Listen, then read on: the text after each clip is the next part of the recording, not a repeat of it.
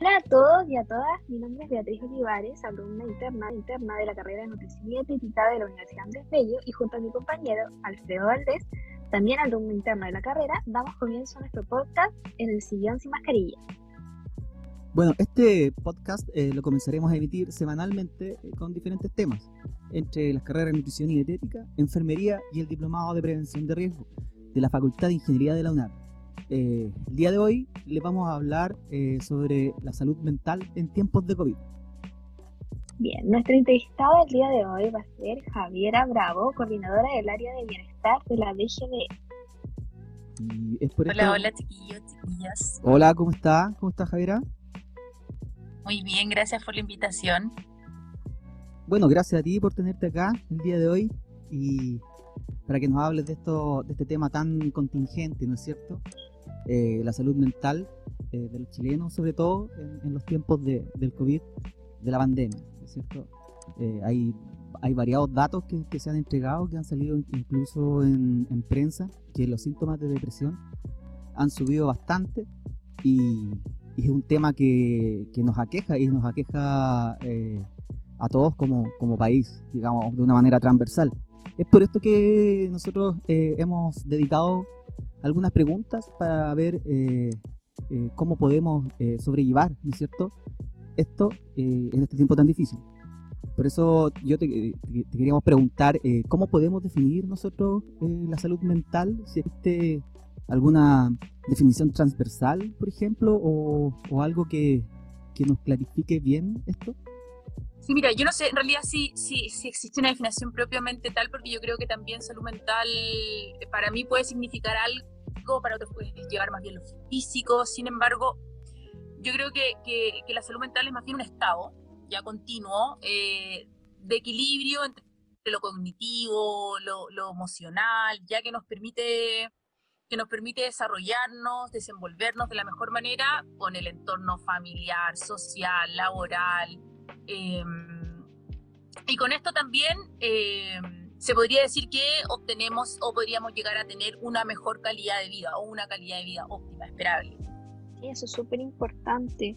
La calidad de vida hoy en día relacionada junto con la salud mental está en desmedro, la verdad. Sobre todo con el COVID, en pandemia. Sí, absolutamente. La... Yo creo que si ya Chile presentaba índices altos ya de, de, de una salud mental deteriorada, la pandemia, el encierro, la falta de relaciones sociales, pasar a estar todo un día frente a una pantalla, o sea, nos afectó claramente. Sí, encima de un día para otro, em, sin tener como contacto, ese contacto físico, bueno, que quizás algunos no somos tan de piel, pero el contacto físico con otras personas es importante finalmente. Súper. De hecho, algunos de en los talleres algunos chicos me decían como ahora ahora valoro el que ahora están volviendo de poquito a la U sobre todo los de la salud que tienen laboratorios prácticos etcétera me decían como ya el hecho de tomarme un café ver a un compañero o hasta saludar al guardia son cosas que ahora valoro tanto y, que antes las daba por sentado y ahora en realidad me doy cuenta de la importancia que es salir respirar otro aire ver gente por último. Entonces sí nos damos cuenta de la importancia de eso. Esta, esta necesidad social, ¿cierto? Sí, eso mismo. Exacto, nosotros somos seres sociables, siempre, siempre eh, estamos en constante, a pesar de que unos pueden ser más para adentro, otros más extrovertidos, pero siempre estamos como buscando esa socialización constante. Sí, y increíble cómo, cómo se ha afectado eso en la pandemia. Javiera, ¿tú cómo crees que las cuarentenas y la pandemia afectan a nivel psicológico? Bueno, en realidad, ojo que yo creo, considero que no solo nos ha afectado a nivel psicológico, yo creo que nos afecta a nivel físico, psicológico, emocional, ya, ya sea físico desde el dolor de cabeza, los dolores de guardia, que están también a una somatización tremenda, porque al final la ansiedad y el estrés, yo creo que a, nivel psicológico hablando han sido las reinas en esta cuarentena, en esta pandemia. Sí, totalmente. No sé si ustedes lo consideran así, chiquillos que han lo han vivido como estudiantes también. ¿no? Sí, el estrés, ya la era estresante y ahora se suma un poquito la ansiedad de, no, de tener un poco de incertidumbre. Exacto. Exacto. Y además... Se hace bastante difícil completamente. O sea, tenemos mucha ansiedad, estrés, tenemos tiempo como para estar pensando, nos cuesta pensando muchas cosas, ¿cierto? Tenemos mil pensamientos en la cabeza, no para, nos acostamos en la noche, vamos a dormir y nos damos cuenta de que no paran estos pensamientos, qué va a pasar la próxima semana, y qué va a pasar con esto, y qué la vacuna, y qué las clases, y qué pasa con, con los laboratorios. Y estamos, nuestra cabeza no descansa ni siquiera un minuto y, además eh, estamos hipersensibles, todo nos afecta más, ¿ya? Lloramos de la nada, o estamos más irritables, queremos mandar a todo el mundo a la punta del cerro, Ese soy yo, ¿ah? tenemos dificultad para conciliar el sueño, ¿sí? Ahí por ahí se identificados. Ese soy yo, ah, el irritable, el irritable de la pandemia, ese, ese vendría siendo eh, el ejemplo, ¿ah? el ejemplo. Y es, es es parte de todas estas emociones eh, psicológicas, emocionales, físicas que se nos pueden presentar, también la pérdida o aumento del apetito, esta hambre emocional, ¿cierto? Estamos todo el día en la casa, vamos al refrigerador 500 veces al día, eh, estamos ansiosos, tenemos insomnio episódico, o sea, tiene un montón de consecuencias, ha traído muchas, muchas consecuencias y, y la mayoría de ellas yo diría que negativas, claramente podemos rescatar otras cosas como la introspección, el tiempo en familia, no sé qué, los que tienen buena comunicación, pero, pero a nivel emocional, psicológico nos ha afectado bastante. Y sobre todo eso que decías de, de cómo ir al refri y ver qué hay para comer, a mí me pasó el año pasado. Ay, a mí también. Sí. Terrible. De hecho, yo subí en esa pandemia, ah, bueno, en esa pandemia, estamos en pandemia, eh, eh, subí por lo menos tres kilos. Y eso, vea, es, repetido, ya nosotros, yo lo he visto bastante, por eso hemos tratado de hacer talleres, eh, también ver cómo este, este tema del hambre emocional, sé que, que, la escuela de ustedes también ha tratado de ayudar con asesoría, porque ha sido, esto ha sido un tema súper repetido. Súper, de hecho, la mayor parte de las consultas que nos llegaban era como por sobrepeso, por la pandemia, el sedentarismo también, este hecho de estar comiendo, comiendo, comiendo siempre y no es por hambre. Exacto, y lo que siempre yo les digo a, los chiquillos, a las chiquillas, es que tratamos de llenar con comida algo que nunca vamos a llenar con comida. Exacto. Y ahí hay que ir a la, a autogénesis, hay que ir al punto de, por qué. ¿Por qué? ¿Por qué? ¿Qué estoy tratando de llenar? ¿Qué, qué, qué necesidad estoy tratando de suplir a través del alimento? Y ahí empezamos ya un poco la indagación y, y tratar de... Exactamente. Sí, llegar a, esa, a ese análisis igual es un poco difícil, darse cuenta de que no es hambre, de el por qué, todas las causales que puede ser. De hecho, yo siempre recomiendo cuando ya se complique y nos damos cuenta de que no hemos subido solo 3 kilos, sino que llevamos 8, 10, pedir ayuda y hacer como esta, esta, esta dupla entre, entre Nutri y psicoterapia para, para poder abarcarlo, porque a veces solito es difícil. Sí, súper difícil porque muchas veces buscan información en internet y, bueno, internet tiene de todo. Entonces de repente no se van por la, por la solución más, más sana. Exactamente. Por eso siempre recomendación pedir ayuda. Sí. Bueno, como dice Javier. ¿eh? La, psicología y nutrición. Exacto. El, el, abordaje multidisciplinario es lo ideal en este, en este sentido, ¿no es cierto? Abordarlo desde, desde estos dos eh, paradigmas, digamos.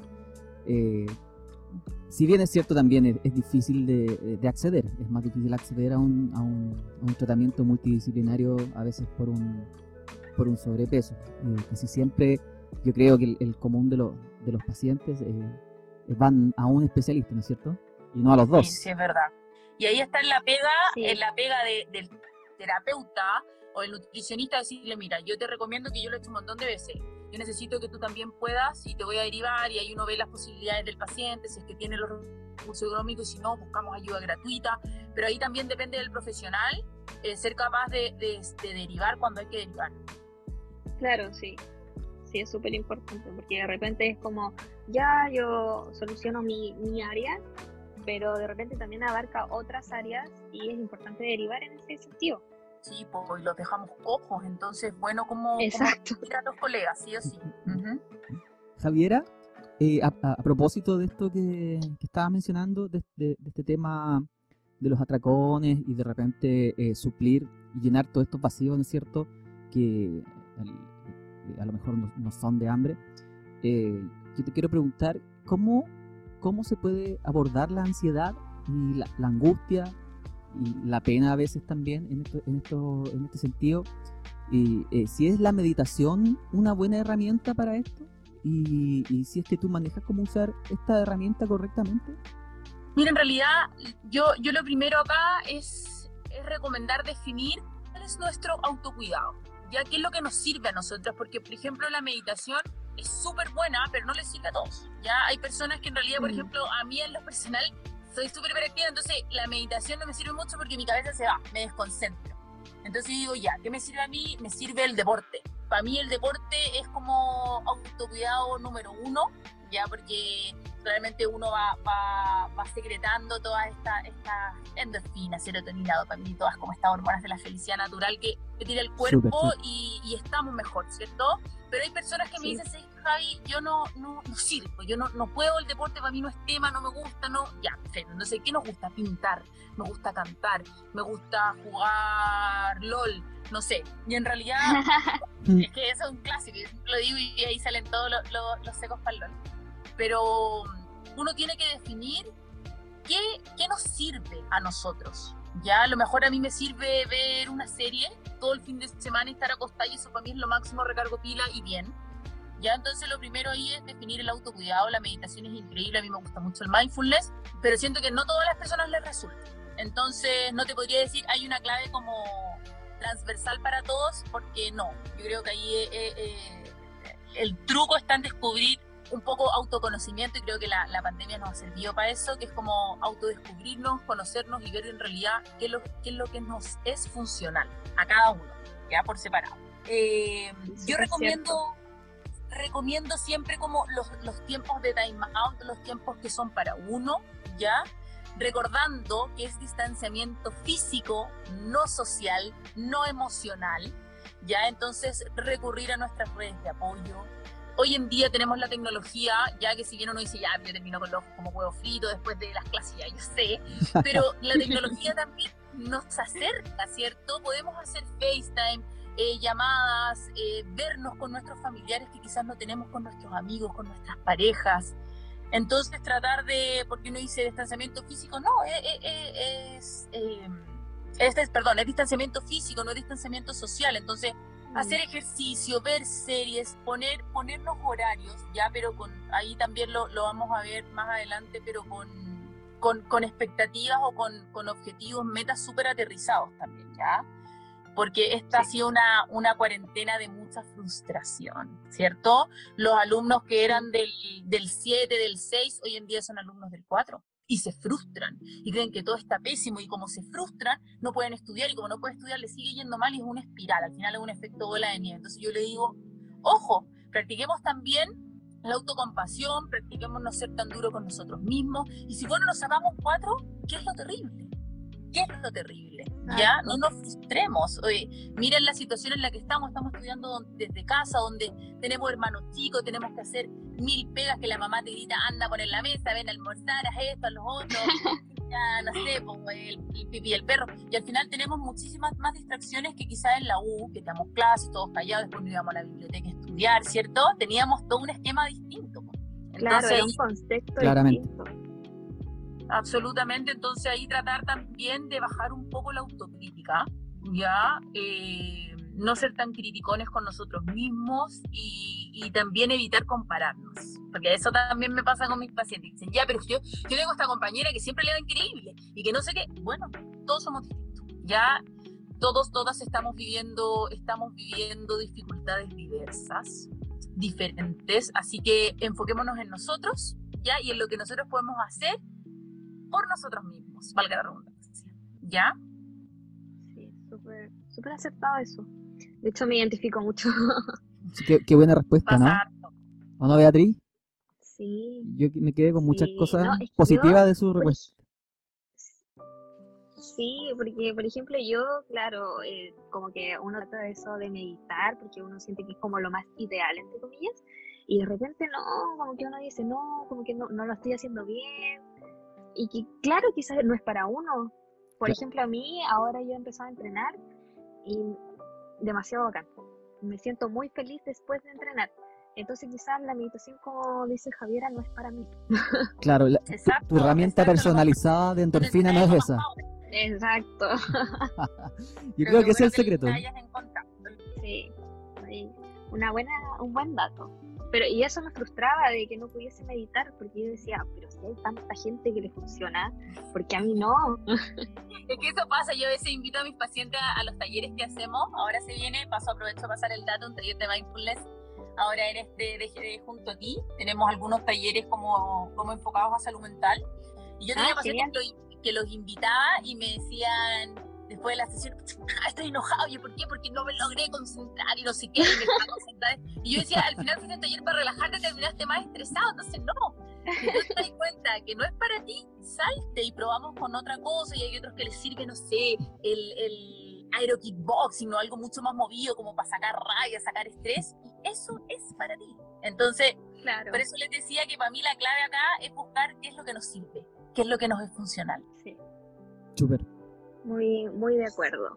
Con respecto a esto, Javiera, eh, que de repente uno se frustra y busca otras alternativas, eh, hay algunas personas que empiezan a recurrir al tabaco, al alcohol, a las drogas para lidiar con estas emociones. Según tu experiencia clínica, em, ¿qué pasa con esto? ¿Cómo, ¿Y cómo no caer en esto? Porque al final muchas veces no es beneficioso para nuestra salud. Exacto, mira, en realidad a mí este año no me ha tocado muchos casos como, claro, que se hayan como volcado el alcohol o hacia las drogas, eh, pero sí hay personas que efectivamente tienen una mayor predisposición a esto, ¿ya? Y en ese caso, cuando, cuando hay un nivel de ansiedad elevado, podría, podría, podría ser que recurriera a estas distintas sustancias para olvidar o desentenderse un poco de la realidad que estamos viviendo hoy en día. Ya, lo, que, lo que aquí a mí me gustaría hacer énfasis y que siempre los trato porque al final eh, nuestros pacientes, pacientes y los de la FRAN son todos adultos, todos mayores de edad, nosotros trabajamos en un contexto universitario, entonces ellos saben lo que hacen, nosotros no podemos estar ahí.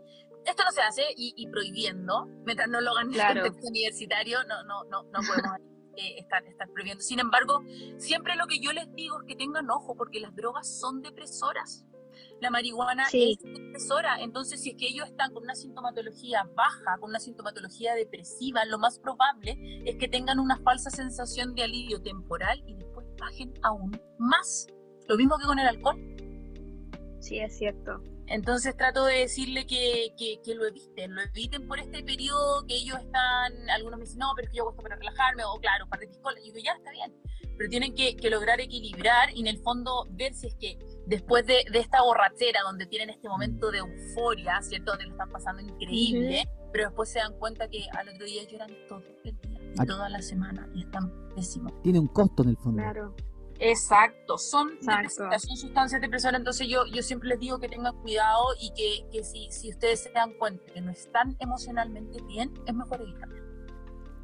Sí, porque por ejemplo una persona ansiosa ya eh, fuma marihuana eh, y fuma y ya se va a sentir bien, pero ya después le empieza peor la ansiedad, entonces no, escaparse por un periodo corto, no, el costo de eso es demasiado alto. Es que finalmente, finalmente, eh, bueno, yo tengo un colega que justamente está haciendo su, su tesis de magíster en este, en este tema, no de las drogas, pero sí del alcohol. Y finalmente llegaba a la conclusión, comparto esto con ustedes porque creo que es súper importante para la juventud, la vieja, no, pero para la juventud, eh, entender, entender que en el fondo, qué es lo que se, se, se, quiere para las personas que son, bueno, alcohólicas, esto ya estamos hablando de un punto más exagerado, pero lo que se quiere lograr es tener un poco, por un momento, aunque sea corto, el control de su vida. Y ellos piensan de una manera engañosa que ellos tienen el control de su vida con esto, pero no es así es una falsa sensación de control, una falsa sensación de alivio y que después viene con repercusiones mucho más brutales. ¿Ya? Ahora, esto es como a modo general, yo sé que, que, de repente va a salir alguno porque de repente me salen pacientes y me van a decir como, no, en verdad a mí me sirve, me sirve mucho y después el otro día ando playa, ando fantástico y si él lo ve así, bueno, no, soy quien yo para rebatirle eso, no, no sé cómo funciona su, su, su, sistema, ¿cierto? Pero la mayoría de los casos es así y mi recomendación siempre es, ojo, restrinjanla un momento, restrinjan el alcohol un tiempo, vean cómo van, eh, volquémonos a otra cosa, a otro autocuidado que quizás no sea más funcional. ¿Ya? Al menos por este periodo donde no están bien emocionalmente. Exacto. Oye, y súper interesante, ¿eh? yo tengo una tengo una, una idea acerca de esto, es bastante burda, así que me puede hacer todas las correcciones, por favor. Ah, porque no, no, soy un experto, ¿ah? pero eh, después de haber pensado en esto como lo estaba planteando, se imagina que, eh, no sé, a veces nosotros, por ejemplo, cuando recurrimos al alcohol o a drogas, tenemos unos estados de felicidad, ¿no es cierto? Y que, y que a lo mejor nos causan placer, en un placer, digamos, agudo. Eh, mientras estoy consumiendo alcohol o mientras estoy consumiendo alguna droga, eh, tengo periodos de, de, saciedad, digamos, de placer y, o felicidad aguda. Lo que por eso planteaba que a lo mejor al otro día tiene un costo. Se imagina que a lo mejor podemos gastar nuestros neurotransmisores que, que sirven para eso de una manera, digamos, eh, masiva y, quedarnos sin estos mismos para después, para el día a día, por ejemplo, dos días más o un día más, una resaca a lo mejor, algo así, podría provocarnos una, una, depresión, podría ser algo así, se podría explicar a, algo así o no, o nada que ver, ando por el lado súper de los quesos. Mira, podría ser, yo no te quiero, a nivel neuroquímico, ya, así como que se agoten los transmisores, yo no creo. Sin embargo, lo que sí es eh, que te da esta sensación de euforia porque tenemos una percepción errada de la realidad en ese minuto. Piensen ustedes, no sé si han visto estos memes que es como como, como uno pensaba que funcionábamos contra, claro, y uno decía, no, estuve súper empoderado, y pude hacer esto, y pude hacer lo otro, y, lo hice bacán, y tengo mucho per, mucha perso, y de repente nos muestran el video de lo que hicimos, y estábamos haciendo el ridículo, pero es que absolutamente, ¿eh? ¿cierto? Después vienen estas, estas cañas morales donde nos llega a doler la guata de la vergüenza, pero claro, en ese momento, yo creo que todos la sentido, en ese momento nosotros pensábamos que lo hacíamos increíble, ¿cierto? Amiga, te pegaste el show. Exacto. entonces, entonces pasa esto y es porque tenemos una visión muy errada de lo que realmente está pasando. Ya, entonces yo creo que ahí vuelvo a repetir lo mismo, que es un poco como esta, esta sensación de control, que por una vez tenemos el control de lo que estamos haciendo. Pero no, el control no lo tenemos nosotros, lo tiene el copete, lo tiene la droga en ese minuto. Y al otro día nos damos cuenta de eso y volvemos a caer. Y es así. Súper, que súper claro, clarísimo, clarísimo, clarísimo. Javiera, mira, yo quería, quería hacerte otra, otra pregunta. ¿Cómo abordar el teletrabajo, las clases online, la vida saludable, los niños, la casa, la vida adulta, salud mental y no colapsar en el intento, ¿no es cierto? Tener toda esta dimensión de cosas y, eh, y, seguir entero, digamos, al final del, del, día, al final del mes, al final de la semana. Eh, ¿un sobrecuidado podría llegar a ser muy desgastante? A ver, es harto, es, es una pregunta amplia, es bien amplia. sí. Em, lo primero es, es, es que, que, en realidad es imposible no colapsar. Ya todos colapsamos en un momento y eso también tiene que ver con lo que yo siempre repito, que es la validación de las emociones. Ya, si algún día nos dan, nos dan los turululu los cinco minutos y queremos llorar o, queremos ahí, no sé, eh, patear el mueble, hagamos. ¿Ya? Súper importante, no al bloqueo emocional. Eh, si nosotros sentimos pena, sentimos rabia, sentimos angustia, tenemos que sacarla. Ahora, ver también cómo la sacamos, porque tampoco podemos ir y, pegarle un corner a mi compañero, ¿cierto?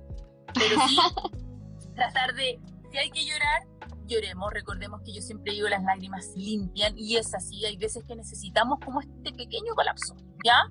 Para poder levantar la mirada, ver hacia los lados, ver hacia el frente y decir, ya, estas son mis alternativas, vamos, esto es. Entonces, siento que en algún minuto todos hemos colapsado, al menos en este año y medio que llevamos encerrados. Yo creo que la persona que diga que no, que me cuente la receta, por favor, porque ha sido, ha, ha sido súper duro, ha sido muy, muy duro. Sí. Pero pero ¿cuáles son las recomendaciones para que este colapso no sea tan intenso, que se prolonguen los días y que lleve a una sintomatología depresiva o peor aún a un estado depresivo mayor? Las recomendaciones aquí son lo que les decía antes, tomarse descansos, sobre todo de las pantallas, ya tratar de, de, los tiempos que tenemos libres, pucha, no nos echemos el señor a ver TikTok, tratemos de hacer otras cosas, ya a pesar de que el TikTok puede ser entretenido y todo, tratemos de descansar. Increíble. ¿Cómo te pega, cierto? Sí, se puede ir una hora fácilmente. Sí, Eso, eso yo siempre les digo ahí a, a los chicos cuando me dicen, ay, pero es que yo no tengo tiempo para hacer ejercicio. Yo ya, pero revisemos el celular, tiempo en pantalla. Y me dicen, ah, ya, sí, ¿verdad? Sí, sí, es así. O sea, siempre vamos a tener tiempo si nos organizamos bien, ¿ya? Las respiraciones profundas, para mí uno de, de, de, los mejores ejercicios, lejos y que yo lo practico, sobre todo cuando ahí la cabeza no para antes de dormir, es la respiración diafragmática, respiraciones profundas, ya en tiempos. Es increíble, esto es como ancestral, ya, como te, como te calma, de verdad, pruébenlo. Em, comunicarse con otras personas, contar lo que nos pasa. Ya hay veces que uno dice, no, pero que no quiero ser caso con mi amigo, no quiero ser caso con mi papá, no quiero... pero no lo son, por favor, exprésense y si no quieren expresarlo, escríbanlo. Escribir es súper terapéutico pero no, no se lo guarden, no se sigan echando piedras a la mochila.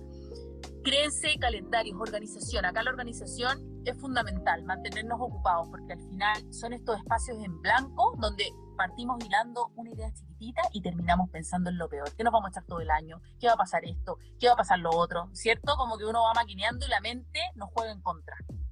Entonces, hay que luchar con esos pensamientos negativos, ¿ya? Crear calendarios, organícense con objetivos alcanzables. Esto es súper importante porque yo a veces les doy tarea a mis pacientes, lo cuento también en los talleres y los chiquillos se ríen porque digo, ya, ¿cómo te organizaste? Bien, me voy a levantar a las 5 de la mañana todos los días, voy a hacer esto, voy a hacer el otro. Y yo digo, no, ese calendario al tiro. Alcanzables, ya, por favor, que sean, porque recuerden, grandes expectativas, ya, grande frustración si es que no nos resultan. Entonces, si nos ponemos esta, estas metas casi inalcanzables, es claro que no nos va a funcionar y nos vamos a frustrar. Así que objetivos alcanzables en el tiempo, ¿ya? Eh, y además, siempre importante que si sentimos en un momento que esto nos está ganando, ya que la ansiedad es mucha, que ya la estamos somatizando, que nos duele la guata, que sentimos presión en el pecho, pedir ayuda. Ya nosotros en la EGDE contamos con dos psicólogas, ya solo para, para, para temática emocional, el CIADE por otro lado, que otro departamento, Cuenta también con una psicóloga para abarcar áreas más académicas, ya orientación vocacional, ver personas que de repente quieren congelarse, quieren cambiar de carrera, también hay una psicóloga, está el CAPSI, ah. también está recibiendo gente. Entonces, la ayuda está. Yo trato de responder siempre en 24 horas el, el primer contacto, citar ojalá en menos de una semana, tratar de... porque uno tiene que contestar rápido para bajar la ansiedad, ¿cierto? Así que tratar de de, de pucha, apoyar a los chiquillos, a las chiquillas, si, si en eso está, así que yo siempre les insto a que, a que pidan ayuda. Eso es importantísimo. Súper importante. Muy buenos los tips, me, me, gustaron mucho y me sentí súper identificado con eso de ponerse metas eh, alcanzables. Y una vez, ya esto me da vergüenza, pero una vez me puse una meta de levantarme a las 6 de la mañana a hacer yoga. Adivinen quién despertó a las 10. Esa, esas son metas que duran un día, y uno dice, no, ya cero posibilidad de hacerlo de nuevo, y al final, como que es otro, otra meta fallida. Entonces uno dice, chuta, ah, ni esto lo puedo hacer, pues ni esto lo puedo concretar, y viene la frustración, ¿cierto? Claro. claramente. Sí. Eh, hay que plantearse objetivos como realistas, como uno ser eh, sincero, sincero con uno mismo y conocerse también un poco eh, según experiencias pasadas, ¿no? Sabiendo que en realidad siempre me levanto a las 12, es difícil pretender que me vaya a levantar a las 6 de un tirón. A lo mejor ponerse una, una meta ahí a, las 11, no sé, como nosotros mismos lo, lo, lo hacemos, lo hacemos en, en, nutrición, tampoco podemos, por ejemplo, bajar calorías de una manera estrepitosa. Tenemos que poner metas realistas. supongo que va por ese mismo lado. Exactamente, tal cual. Oye, eh, Xavi, con respecto a, a esto de, de, ver TikTok, yo, bueno, no veo TikTok, pero veo Reels de Instagram. eh, quizás sería una buena idea eh, dejar de ver un poco todas las redes sociales, tomarse un, descanso de esto y también como de los medios de comunicación que de repente dan tanta noticia tan, tan triste que de repente sube la ansiedad con eso. Sí. De hecho, una de las recomendaciones de la OMS era justamente lo que estás diciendo tú, Bea. Es como eh, ver una vez, ojalá, al día noticias, por ejemplo, ¿ya? O, mm. tres veces a la semana, cuatro veces a la semana, porque al final, bueno, ahora se está viendo un poquito más, más esperanzador el panorama, ¿ya? Sin embargo, los meses atrás, era muertes por acá, y esto, y las camas sus, y el colapso a nivel mundial, y, y qué pasa con esto, ya entonces una de las recomendaciones más importantes es disminuir los tiempos en pantalla, como les decía, sobre todo de las noticias. Ya ahora si son noticias súper alegres, no sé qué, ya ok, pero la mayoría eh, nos, trae, nos trae esta sensación de mayor angustia. Entonces, eso es súper importante, diste en el clavo, tratar de disminuir estas horas, ya sea, no sé, voy a ver tres veces a la semana, voy a ver una hora solo de 9 a 10 de la noche, noticias, ir cambiando, ¿ya? Y también, importantísimo, eh, fuentes confiables. Eso es lo más importante porque al final, que, típico que alguien te dice, ¿te acuerdas? No, ah, es que yo vi que te instalaban el, 5G y que pasaba esto y que no sé qué. Y al final es que, y pasa, y de verdad pasa. Y uno dice, ¿pero dónde está esos estudio? Entonces, por favor, fuentes fidedignas, fuentes confiables, vayan a buscar eh, institutos confiables, creíbles, ese tipo de estudios, no lo que uno ve en la legal, por ejemplo, no sé, o en, cualquiera de estas páginas medias tan cierto y que tienen información falsa, pero el problema es que hay gente que se la cree, así que eh, nunca está de más eh, destacarlo. Hay que saber descartar y, filtrar un poco la, la, información, ¿no es cierto? saber seleccionarla. Sí Claro, claramente. Hay que ver de dónde viene. Eso, y también, bueno, yo recomiendo más ya como de las noticias, también un poco de las redes sociales, ¿ya? Ustedes están en una generación que es súper marcada por las redes sociales y, finalmente cuando yo hace poquito hice un taller y me estuve informando un poco más de esto, hice un taller de ciberacoso con, con una carrera en, en particular. Y, estuve viendo un estudio que hablaba de cómo, cómo han aumentado la depresión y los suicidios en los últimos años, producto de las redes, desde que están las redes sociales. Y, y, tenemos visto, bueno, el tema del ciberacoso, que, que vemos un, un, bullying impresionante, ya, ya sea en redes, ya sea en estas páginas de confesión, en una de estas otras cosas. Y además, ver los estereotipos que nos muestran las redes sociales, cómo tenemos que ser físicamente, cómo tenemos que ser intelectualmente, y finalmente, y siempre nos estamos comparando, comparando, comparando. Entonces, yo creo que también ahí sería bueno tratar de, si es que estamos ansiosos, si es que estamos estresados, las redes sociales no es un buen aliado, para nada. Así que ahí tratar de, disminuir un, poco el tiempo en redes y tratar de aumentarlo en cosas más presenciales, en cosas en la vida diaria. Estamos en fase 3, ahora por lo menos vida salgamos a caminar, eh, ojalá en un horario que no esté tan repleto, ¿cierto? Pero vayamos a, no sé, al jardín botánico, hagamos algo nuevo, pero en la vida real. La vida real. Hoy en día suele confundirse, pasamos ocho horas al día en pantalla, suele confundirse la vida real con la virtualidad. Entonces, sí, es cierto. Tratemos de equilibrar ahí.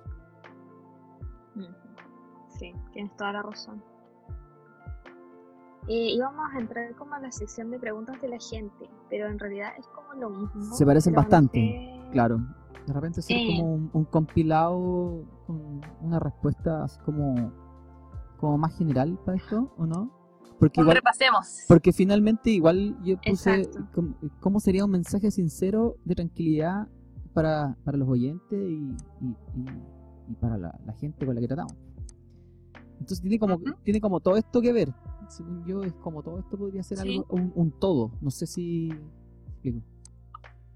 Sí, ahora, por ejemplo, como con esta, esta como, estas son como las preguntas de, la gente, las preguntas del pueblo. Sí. Eh, es como para poder responder un poco a, lo que ellos decían en cuanto a lidiar con la ansiedad y el estrés. Les recomiendo en cuanto a la ansiedad, porque la ansiedad al final lo que se trata es eh, de pensamientos intrusivos que en su mayoría no, no son reales y nunca se van a hacer realidad. ¿Ya? Es, por ejemplo, como las personas celosas y siempre piensan que les van a ser infiel o, o, va a haber alguna infidelidad, o las personas que son inseguras y piensan que en todas las pruebas nos va a ir mal. Son pensamientos que en realidad nos hacen sufrir mucho, pero en general nunca se hacen realidad. Entonces, eso es como lo paradójico. Así que acá lo que yo recomiendo es eh, analizar los pensamientos intrusivos. Ya, ¿cuál es mi pensamiento intrusivo número uno? Es que eh, me va a ir pésimo la disertación del lunes, se me va a cortar el internet y me voy a sacar uno. ¿Ya? ¿Qué tan factible es? Lo analizamos, lo desmenuzamos. En realidad no es tan factible porque no se me corta bien seguido el internet. Eh, me voy a ir a la casa de, de, de, mis abuelos que tienen muy buen internet. He estudiado, me he preparado. Entonces, ¿qué probabilidad, qué porcentaje de probabilidad hay que en realidad me saque uno? 5%. Es muy baja la probabilidad. Y después preguntar, eh, preguntar, ¿puedo hacer algo al respecto? Sí, ya, ¿qué puedo hacer? Asegurarme que las conexiones estén bien, asegurarme que nadie de mi familia se conecte a internet en ese minuto, prepararme bien, estudiar y practicar varias veces. Listo, ¿puedo hacer algo más? No. Después, eh, con este pensamiento, ¿me es útil? ¿Me sirve? ¿Me está ayudando? No, la verdad es que no. Lo único que hace es angustiarme. Lo suelto. Aprender a soltar. Ya lo desecho. Entonces, esto lo podemos hacer de forma escrita, ya así como punto por punto y funciona súper bien y vamos aterrizando los pensamientos negativos. No le estamos dando alas para que sigan y sigan y sigan y sigan. ¿Se entiende? Sí, sí, súper. Lo voy a practicar. sí, practíquenlo súper bueno y lo otro es como la rueda del control, ya como hacer una rueda grande, una rueda pequeña y al centro y escribir fuera y dentro de mi control. Y analicemos qué en realidad es lo que está dentro de mi control. Mis acciones, mis actitudes, mis palabras, mis valores, fuera las acciones de los demás, lo que pase, la pandemia. Ya entonces de repente este ejercicio igual funciona harto cuando uno dice, ya, pero eh, ¿qué va a pasar con el virus? Que no voy a poder viajar y qué va a pasar esto y, no voy a volver a los prácticos. ¿Puedo hacer algo al respecto? No, lo anotamos en la rueda de fuera de mi control y lo soltamos. Ya también son ejercicios que son, uno los dice ya, son simples, pero en realidad sirven un montón. Y eso nos ayuda también a ir bajando la ansiedad, tranquilizarnos y esto lo acompañamos de, de ejercicios de respiración, yo creo que van a andar súper, súper bien. Sí, es como aterrizar un poco más nuestras ideas de repente medias locas que tenemos. Sí, y además que nosotros somos como en general súper catastróficos, como que nos gusta sufrir un poco por esto, ¿cierto? Con estos cebollero, cebollero y estamos en la noche y empezamos a imaginar lo peor y que nos patean y que pasa algo, que nos va mal o cualquier cosa y como que disfrutamos un poco de este, de este, este, este como dolor que nos genera, pero hay que, hay que aterrizarlos ya y, y, tratar de no darles no darles mucha cabida ya no tratar de hilarlos tanto sí voy a poner en práctica eso. Oye, qué interesante, ¿ah? Qué interesante. Yo inconscientemente igual hace algún tiempo eh, estaba usando un método parecido del, con el tema de, la, de las probabilidades.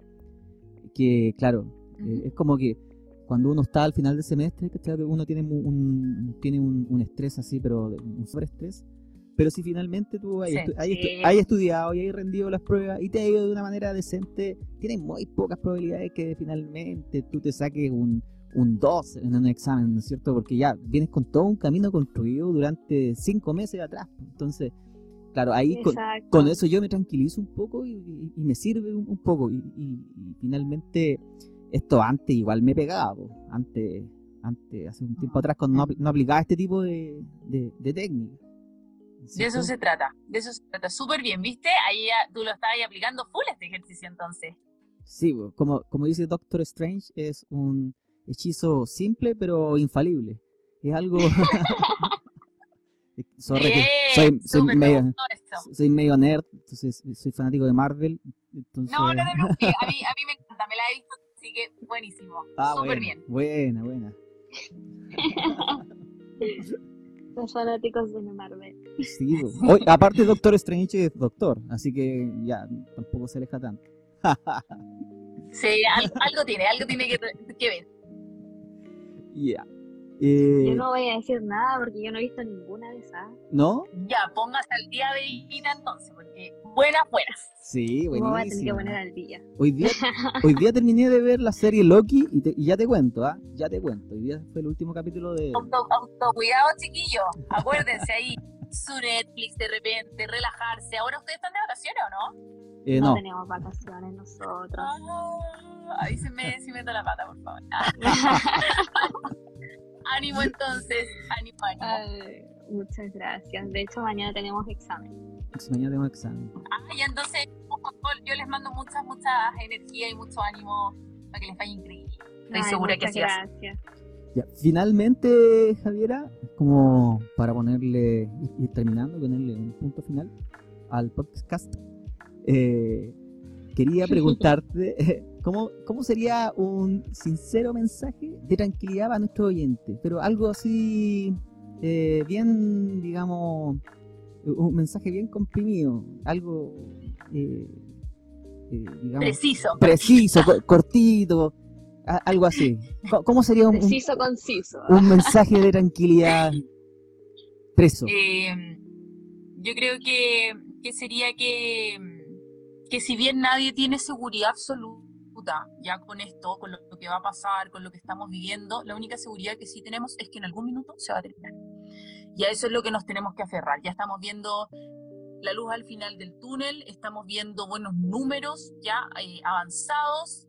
Creo que ya el proceso de vacunación llegó a un porcentaje muy óptimo, así que tenemos que estar esperanzados a que cada vez vamos a ir teniendo más libertades, cada vez vamos a ir volviendo a nuestras rutinas de antes, con todo el aprendizaje esto se generó, porque recordemos que el aprendizaje también trae, trae algunos episodios de dolor, así que tenemos que aplicar lo aprendido, ya esperanzarnos en eso y sobre todo el mensaje que les quiero dejar, eh, finalmente, que siempre lo trato de dejar en, todas las actividades que hago, es que por favor, si ustedes están escuchando esto, se sienten colapsados, se sienten agobiados, no duden en pedir ayuda la Fran, yo personalmente eh, vamos a estar pero con los brazos abiertos esperándolos eh, y, ayudarlos en todo lo que esté a nuestro alcance. Ya no duden de eso. Así que les mando un abrazo, ánimo que estamos a mitad de año y, y vamos a terminar con esto. Así que tenemos que enfocarnos en eso. Muy bien, eh, muchas gracias. Genial. Muchas gracias por habernos acompañado, por haber desarrollado este tema tan importante, ¿no es cierto? Y nos estamos viendo entonces eh, y nos despedimos de eh, en el sillón sin mascarilla, ¿no es cierto? Eh, te deseamos que, que, estés muy bien y te damos las gracias porque nos has ayudado a, a, todo, a tanto oyentes como, como entrevistadores en este caso. ¿ah? Quedamos muy claritos y, y te damos las gracias. Chiquillas, también a ustedes, de verdad, gracias por la invitación, lo pasé súper bien y ustedes son, son ahí unos locutores increíbles, así que les agradezco, les mando un abrazo y, espero les sirva a las personas que lo escuchen. Muchas gracias. Gracias, Fabi. Cuídense, que estén bien, ánimo para mañana. Chao, chao. Chao, chao. Gracias.